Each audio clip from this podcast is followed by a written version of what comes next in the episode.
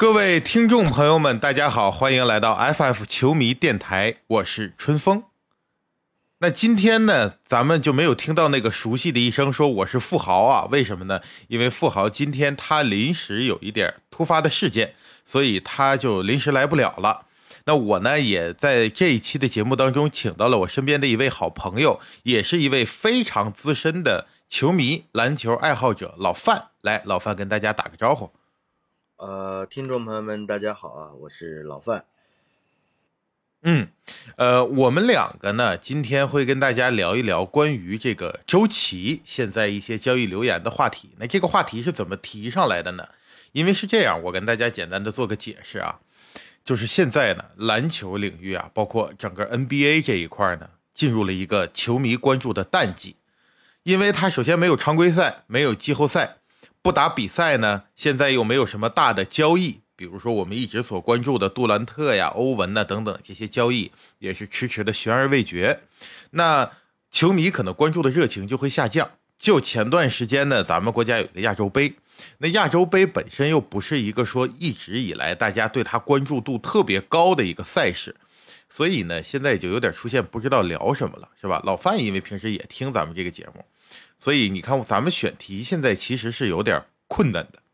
嗯，确实是这样，因为这个大家 NBA 总决赛打完，然后大家觉得看头是这个选秀是吧？选秀完了，亚运会打完了，确实现在呢就是淡季，然后这个交易大家也迟迟是处于一种暧昧的状态。对对对，所以说。那个纠正一下，刚才你说那不是亚运会啊，亚洲杯啊，亚洲杯啊，口误。对对对，嗯，然后呢，咱们就是说，我之前一直在节目里也聊到说，如果听众朋友们有什么想要了解的，可以给我留评论吧，可以给我留言。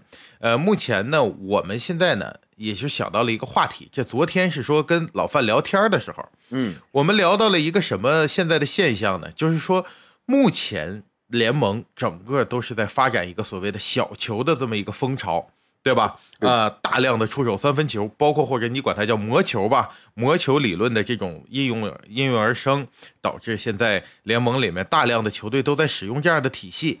那大中锋，我所说的大中锋，就传统意义上的这种，呃，有身高、有体重、对抗能力很强，可能投射比较弱，啊，但是在篮下能护框，能在里边硬凿这样的一种大中锋。呃，逐渐就是示威，正在失去自己的地位，可能一个一个球队也不以这样的中锋为自己的舰队核心。嗯，那一方面呢，有的咱们球迷朋友表达观点是说，因为中锋目前来讲呢，没有像当年像奥尼尔那么强势的中锋了。呃，目前最强的中锋，咱们比如说恩比德，对吧？比如约老师，那约老师他也是舰队核心啊，但是他当然不属于传统中锋。那传统中锋可能更多就沦为像吃饼那样的。嗯，一个一一个一个地位。那现在咱们也看到了，说今年有一些大中锋，他还是过得还可以。比如说，咱们说这戈贝尔，他现在交易到森林狼，也是一个很大的合同。包括唐斯现在提前跟他顶薪续约。那现在这种中锋呢，呃，在联盟当中到底还有没有自己生存的空间？包括球队对他们的态度是什么样的？呃，我们今天也是想由这个话题展开，进而去讨论一个现在网络上比较广泛有关注度的这么一个留言，就是说周琦可能会不会签约到 NBA 的快船队，或者说是去 NBA 可能不在快船，有没有可能会到去到其他的队伍？作为咱们中国人的一个篮球的代表吧，或者是我们心目中的一个桥梁，能不能我们有这么一个代言人啊，在新的赛季能在 NBA 给我们带来一些惊喜？就这个话题呢，今天咱们哥俩给这个观众朋友们简单的聊一聊，分析分析。行啊，没问题啊。这个往深了说，这个我们可以有很多的东西说啊。我们从一从开始说吧，我们一点一点说啊。嗯，我们一点点说。好，那先说周琦这个留言，他是怎么来的？嗯，首先呢，是他的这个经纪人虽然，然后在洛杉矶发了一个。动态，他的一个在社交媒体上，他说：“他说好久不见。”嗯，那这样一下就引起了我们很多球迷的猜测，这什么意思？为什么经纪人在这个时间点去了洛杉矶？没错，我们从三个角度来分析这个事情。第一呢，他去洛杉矶，呃，第一个可能性应该是说他会给自己所管理的球员看看能不能去寻找一个，比如说类似于夏季特训营啊，或者说 NBA 这种大师班啦等等这样的一种训练的机会。没错，但是这个点呢，现在这个时间点就有点过了，对吧？它有点晚了，削晚。你看，对，削晚，削晚一些。夏联打完了啊，啊，夏联也打完了，所以说呢，这个可能现在可能性不大。那第二种可能性是，就是完全他个人的，他就是去旅游了。他说好久不见嘛，就是之前他去过，现在又没好久没去了，现在又去了，他可能完全是出于自己的感慨说了这么一句话。嗯，那旅游这种可能性现在也比较低，因为结合咱们现在国内的这个疫情防控政策来讲呢，嗯，呃，出国来回往返都是相对来讲比较麻烦的。他可能会经历隔离啊等等这些问题，所以你说在这个节骨眼上，作为一个球员的经纪人，他去美国单纯是自己去玩旅游，我觉得可能性也不是很高。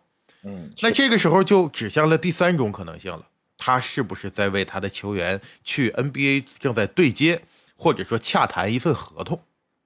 是，去争一个试训或者是这个特训的这种机会啊，也是有可能。嗯。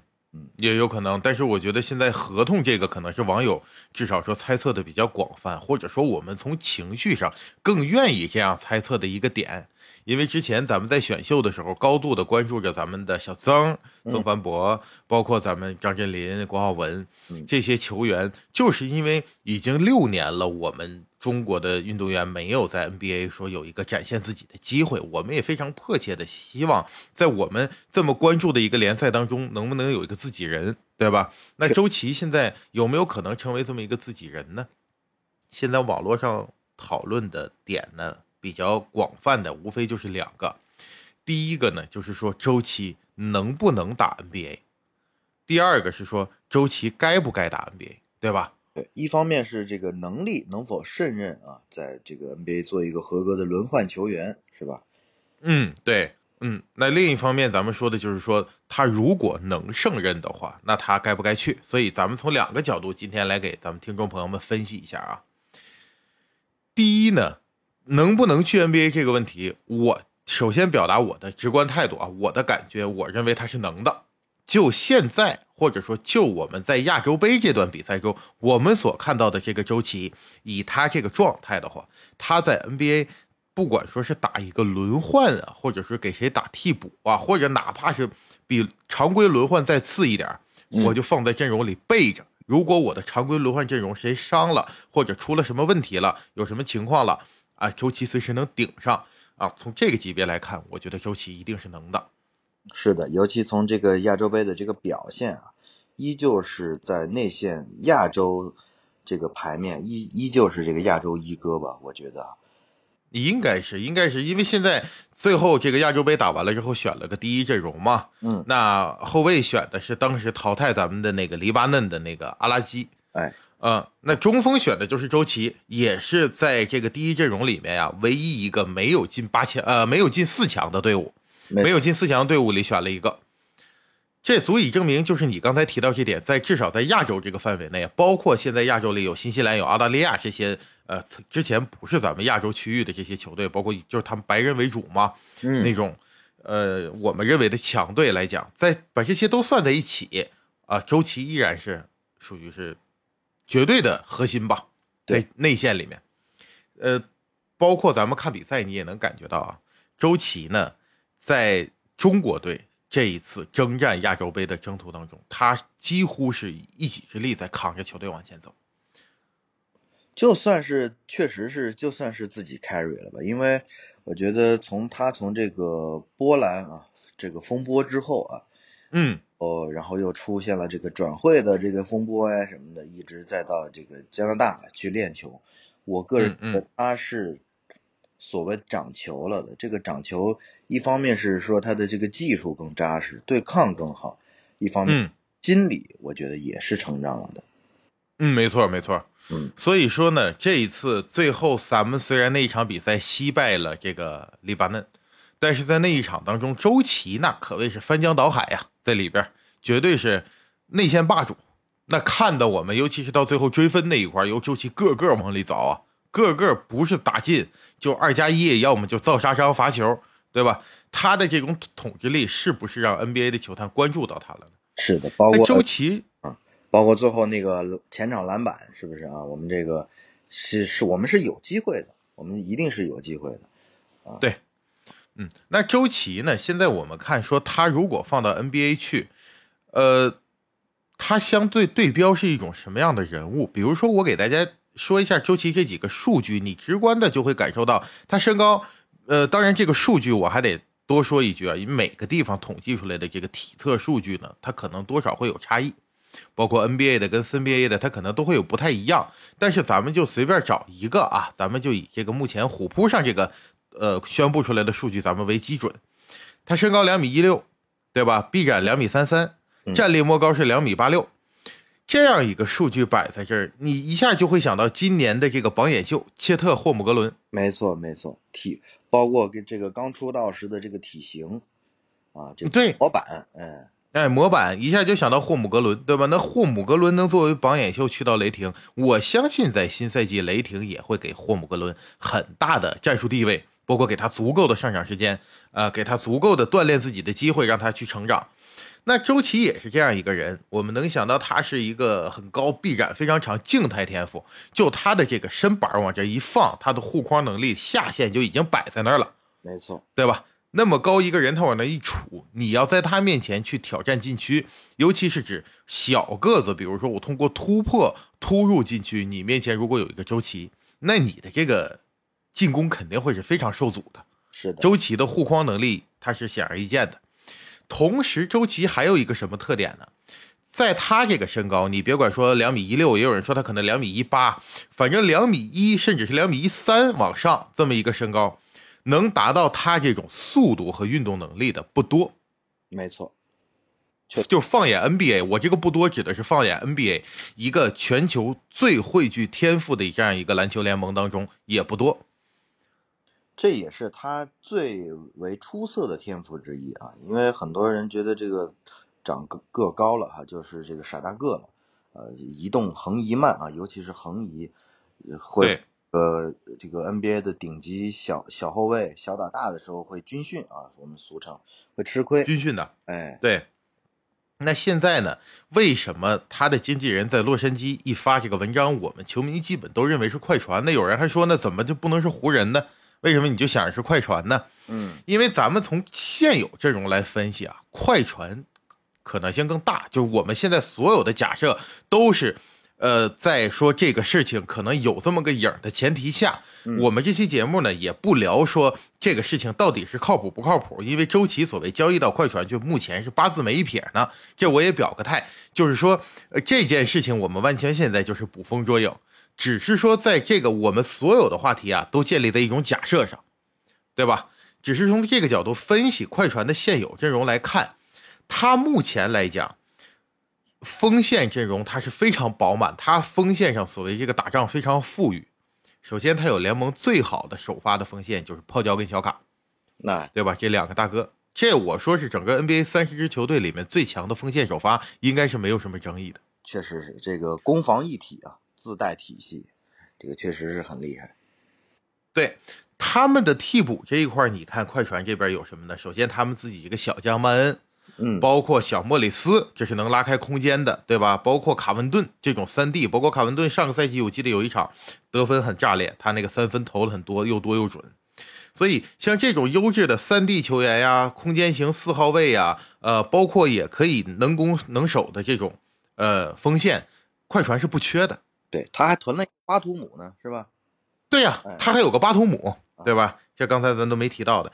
现在在后卫这一块呢，今年夏季他又搞去了这个沃尔，强哥约翰沃尔，哎，再加上之前他的这个杰克逊，所以说持球的在后卫上这一块梳理进攻的人，我觉得也不缺乏了。是的，但目前呢，在 NBA 整个联盟来看，快船的这个中锋这一块是他们个老大难的问题。没错，一直没有什么明星球员，确实是。首先，你看他是当年从湖人搞来的这个祖巴茨，对吧？这祖巴茨现在打五，祖巴茨打五，现在他就有一个问题，是你刚才提到的那个祖巴茨，就是我们所形容的那种传统中锋嘛？明白。他比较他能扛那种重型的，比如说在篮下跟他硬顶硬的这种啊，他是可他是可以搞一搞的，但是他就占了你刚才提这个横移慢，不够灵活。你打到季后赛去呢，碰见你刚才说到的这种顶级的后卫去军训你，小打大，我一个挡拆掩护换防，然后呢我就军训你，打的祖巴茨是没有办法。包括他们为什么呃作为快船球迷一直很害怕说打独行侠或者怎么样，独行侠有东契奇啊，东契奇过来就是军训你这个祖巴茨，是的，是的，所以这个就是个问题。但是即便祖巴茨现在作为一个不那么好用的中锋。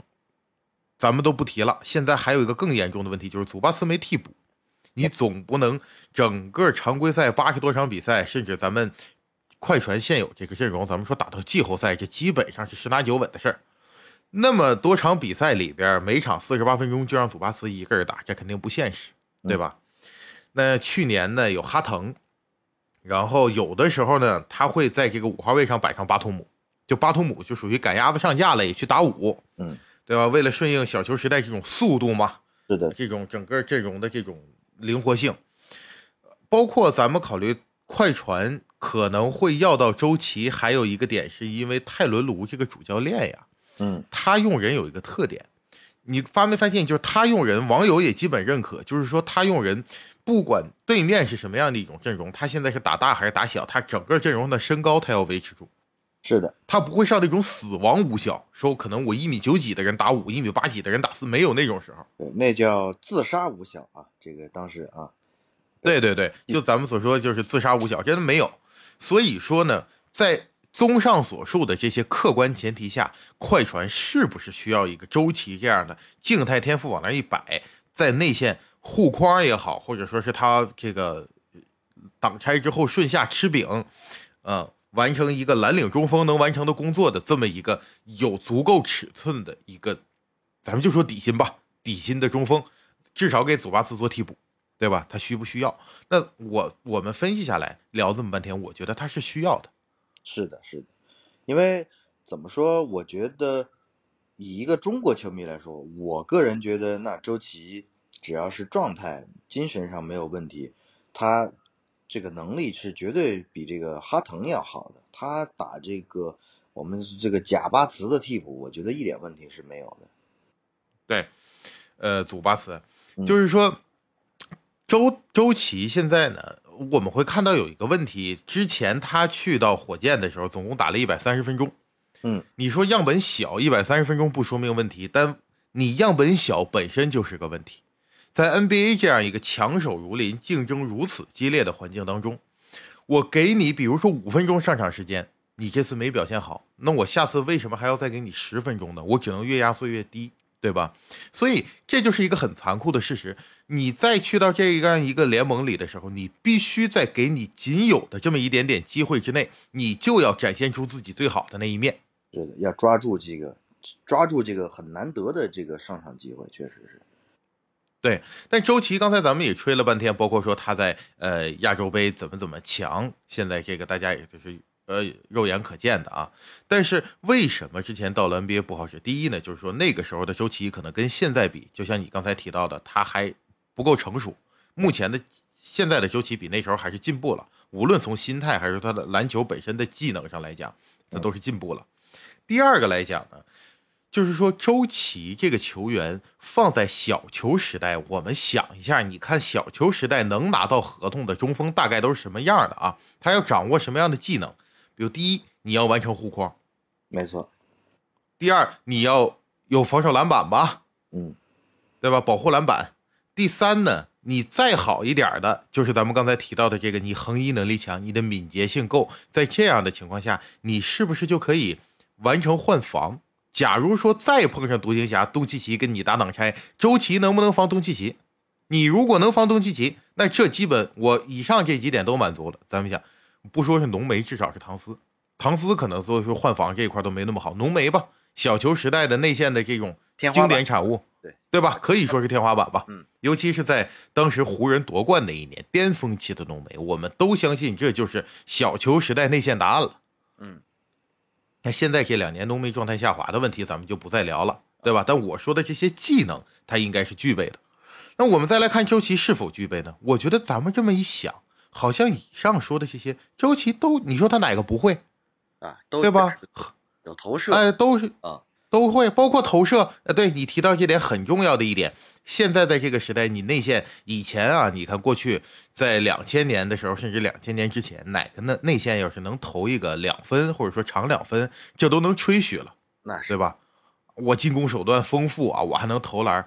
你现在这个 NBA 中锋，你能投三分都不行，你还得投得准呐。你三分要投不准，你好像都不好意思跟人说，以至于演变到去年上一个赛季 NBA 的全明星三分大赛是唐斯，一个中锋拿了三分大赛的冠军。你想想，这是放在过去是不可想象的一件事情。是的，所以那投射周期也还行啊。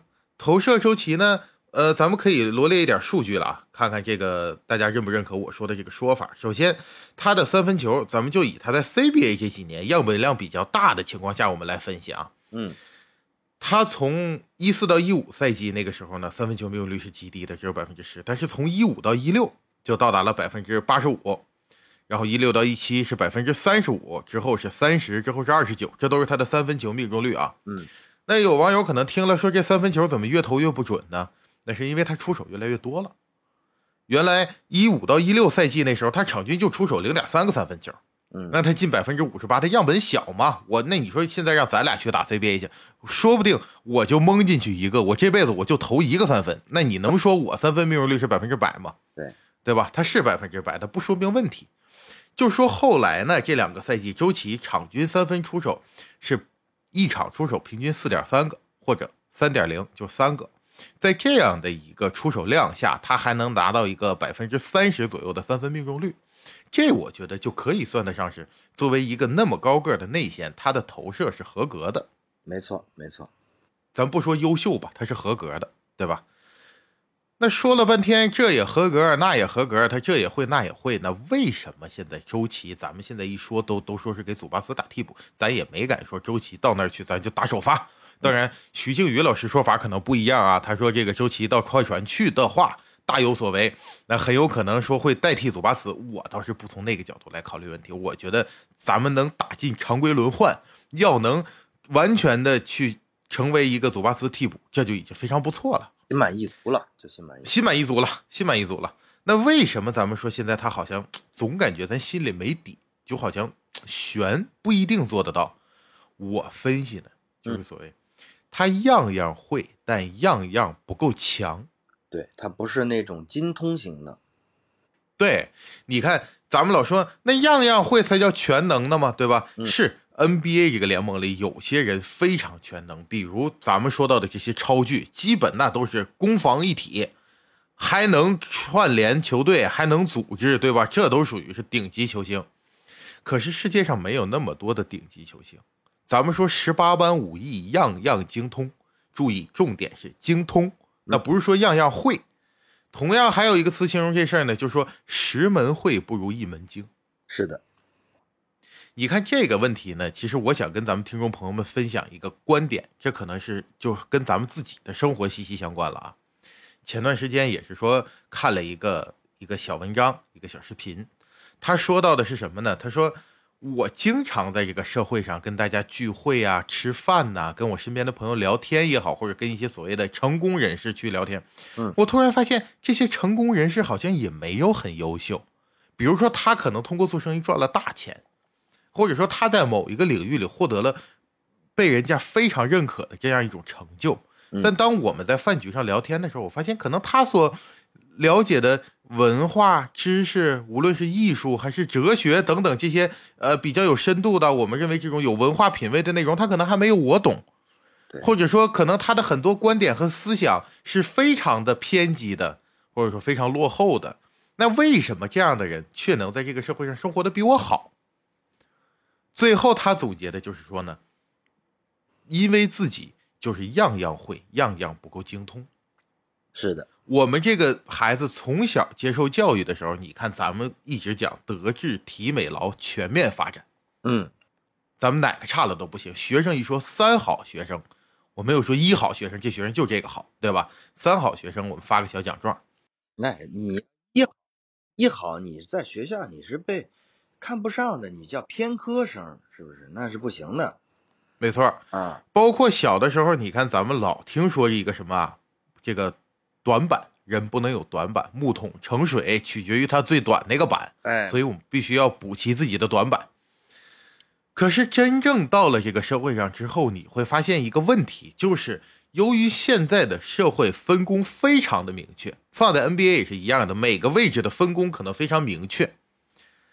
你来就是来干这个活的，你可能说你每个活干的都不错，可是就单论这个活来讲，有很多很多人比你干的要好。没错，那我为什么要花钱雇你来干这个活我找不到一个理由，对吧？我说服不了自己。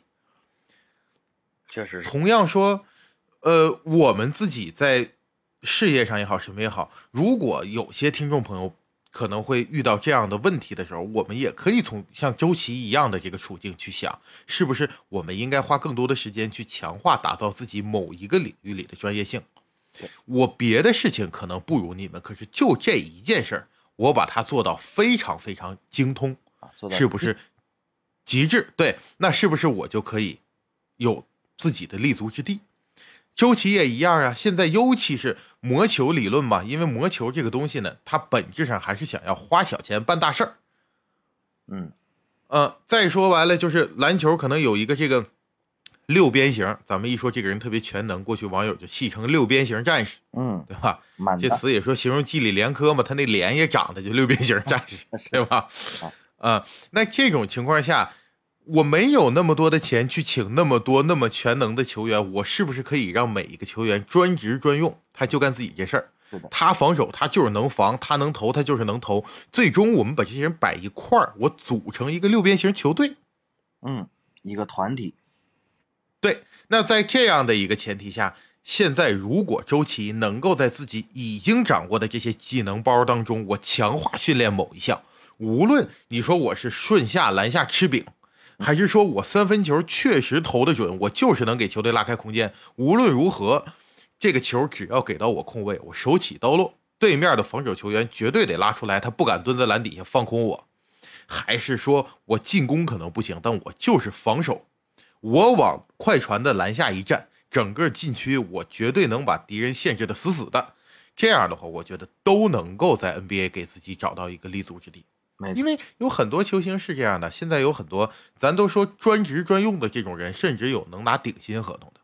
没错，没错，确实是这样的啊。参考一下这个勇士队的这个凯文·卢尼，是吧？对，嗯，卢尼，他虽然不顶薪吧，他合同也不小了。是的，嗯，所以说呢。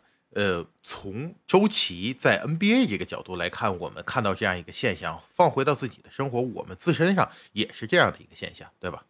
那刚才咱们主要聊了一下这个他能不能打 NBA，这个更多的是关于篮球本身的，就是他的能力，他是不是能在 NBA 立足？那还有第二个命题呢，也是网友争论比较大的，就是该不该去 NBA。这个问题一提出来呢，我觉得说的好像就是咱们有点。吹牛了，有点说大话了，还该不该去？那还得先说人要不要呢。但是我节目一开头不就说了吗？咱们一切都是假设，就假设 NBA 要啊，他现在快船想要得到周琦，单从周琦的角度来看，他该不该去？那该不该去？目前两派的言论呢，我看下来啊，主要是这样一种呢，说是周琦去到 NBA 可能打不上轮换。即便打上轮换，可能上场时间也不多。与其在那边没有上场和训练的机会，那还不如现在继续在 NBL，或者说咱们重返 CBA。有机会，如果之前那些风波、那些问题能解决掉，那回重返 CBA，那是不是说，呃，他会作为一个球队的主力，有更多的上场时间和给他球权，让他继续长球？啊，这是一个点。第二个点呢，很多人考虑的是。周琦的身体条件呢？我们也看到他确实不是人家那种钢筋铁骨、像铁打的一样的那样的人，对吧？他平时你说生个病了，包括如果高密集度的比赛，他的体能、他的身体能不能跟得上？你像打 NBL 为什么比较好呢？NBL 赛程短，比赛少，密度也低，这样他打完一场比赛就有更多的恢复时间，能把自己的身体调整回来。NBA 不一样，NBA 呢恨不得今天打完坐飞机刚落了地歇一晚上，第二天接着打，包括打一些背靠背，对吧？这种高强度的比赛，像周琦的身体能不能适应得了？如果他适应不了，但还要强行去打，那是不是在这个过程中就增加了他的受伤风险？因为周琦通过现在这个亚洲杯来看，他未来的前途至少在亚洲，在中国肯定是一片光明的。如果他为了 NBA 这个一个机会，把自己搞了一个大伤，那是不是就得不偿失了？对，咱们就是从这说白了就是是想去一个高维度去追梦啊，实现一个更高的理想，还是说我就想这个维持现状？比如说我在这个澳大利亚接着打，还是说我？降维打击，我回到国内，接着当我的这个霸主，啊，嗯嗯，呃，所以说你说的这个基本就是目前情况的一个总结嘛，嗯，那我先表达一下我的个人观点，这个完全就是我私人的想法，这不见得对啊，嗯，因为呢，从周琦的角度来讲，作为一个球员，现在他也正在步入自己的一个黄金年龄，这个时候如果从现实利益的角度上说，他可能更应该去签署一些保障性的合约。嗯。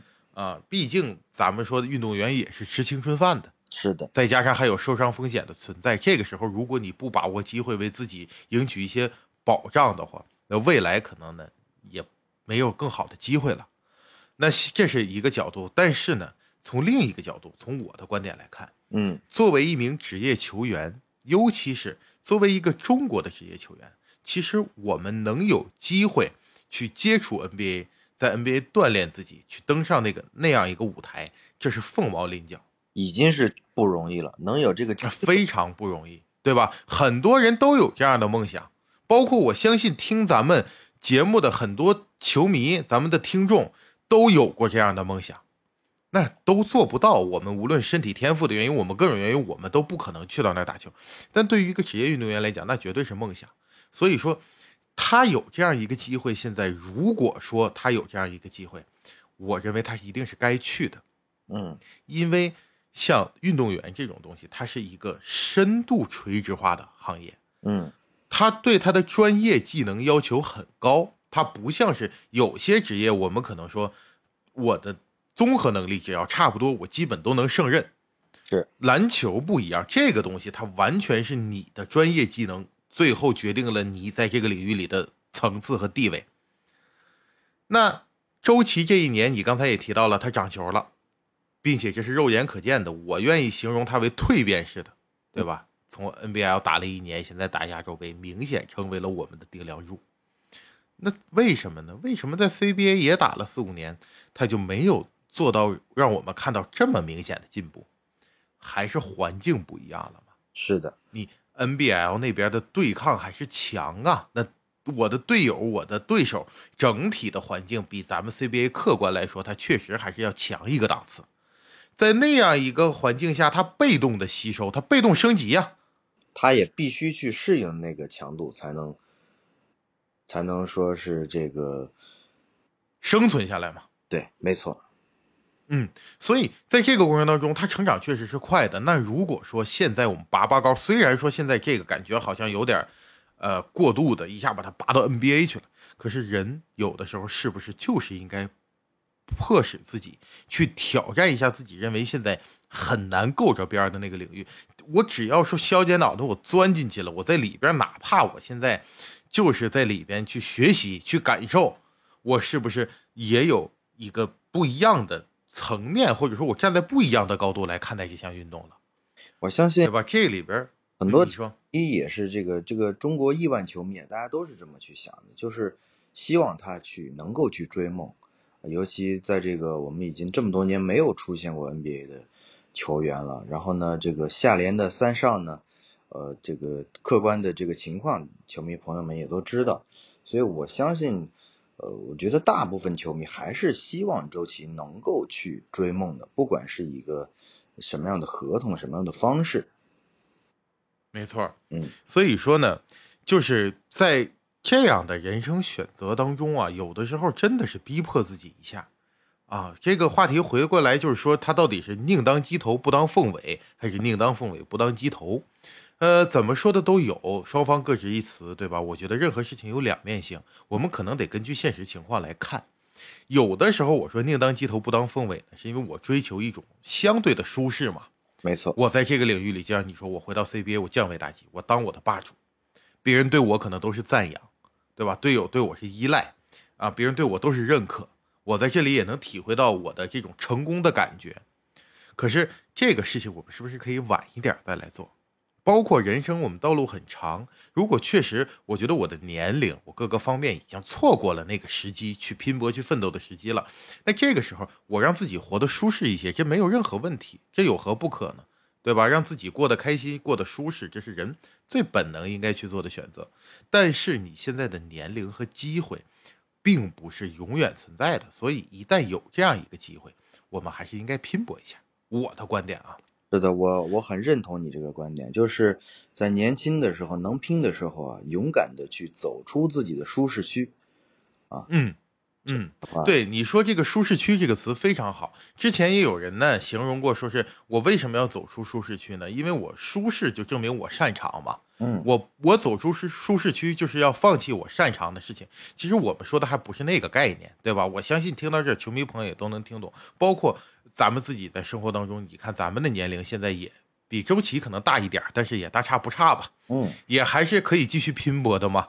所以，包括可能我的听众朋友可能比咱们还有年龄小一点的，那这个时候自己的人生可能也会面临这样的选择：我到底是应该选择说回到一个我所擅长的地方，然后过得更开心、更舒服一点，还是说我强迫自己再去进步？到那可能我过得很苦很难。但确实，也许就有机会再提高。我认为，这根据情况来看，如果情况允许，并且年龄允许的情况下，我们可以继续挑战，并且年龄这个事儿是这样的啊，没有硬性规定。包括你看，国外有很多五六十岁的人，他还上大学。他甚至要再考学，考取硕士。我年轻的时候就梦想做这个事情，但当时条件不允许，我没学。我现在老了，我的经济条件允许了，我的生活的时间也自己能够调度了，那我还是会来选择学习我梦想中想要了解的领域。我觉得也没有任何人会笑话他，对吧？也没有任何人，我就相反，我非常崇拜他。我觉得一个人能够这样抛弃一切去追寻自己的理想，这样的追梦的人都是值得尊重和崇敬的。是的，是的，非常赞同。嗯，那今天呢，咱们哥俩也是根据这个周琦呀现在的这么一个留言，我再次强调，他就是一个捕风捉影的留言啊，没有任何的消息能指向这件事情可能即将发生。那只是通过这件事儿，我们通过周琦篮球场内、篮球场外不同的角度来分析他能不能去，该不该去，同时也通过这件事情，我们是不是能够得到一点呃。小的想法和思考，来应用到我们自己生活当中去的时候呢，我相信人的一生都会面临像周琦一样的选择。我们虽然没有那么好的天赋，我们的选择可能没有那么受人瞩目，可是它还是影响我们自己的生活嘛。是的，那是不是通过这个节点，我们也能获得一定的启发？如果咱们听众朋友您觉得我们今天这一期节目聊的还不错，您可以点击一下关注。继续关注我们这一档关于篮球的播客节目，之后我们也会尽力的为大家带来更多的啊好听好玩的内容。如果大家对我们表达的观点有赞同，或者说有反对，有不一样的想法，都可以留在咱们评论区。我们非常感谢您的收听，今天也感谢老范呢，在百忙之中来给我救场，对吧？包括给我们提供了这么一个很好的话题，呃，以后有机会也多多来做客。对吧？咱们这个节目也是丰富嘛，多样性，不同的角度来看待问题。嗯，那今天呢，咱们就跟听众朋友们聊到这里，下周我们不见不散，大家拜拜。